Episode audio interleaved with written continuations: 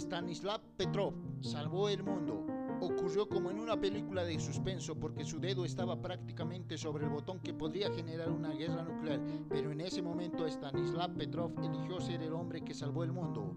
Petrov nació en Vladivostok, Unión Soviética, el 9 de septiembre de 1939. El 26 de septiembre de 1983, 14 minutos después de la medianoche, se activaron las alarmas en el búnker Sherpkov 15, a unos 100 kilómetros de Moscú, cuando el satélite OKO captó el aparente lanzamiento de un misil estadounidense.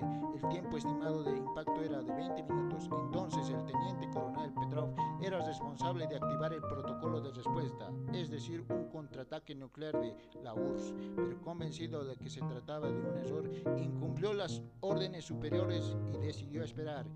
Y no pasó nada. Resulta que el Sol, la Luna y el satélite Oco se habían alineado de tal forma que este último confundió la luz solar con el lanzamiento de un misil. Fue revelado en 1990, mientras que el reconocimiento llegó en 2004 cuando se concedió el World Citizenship Award.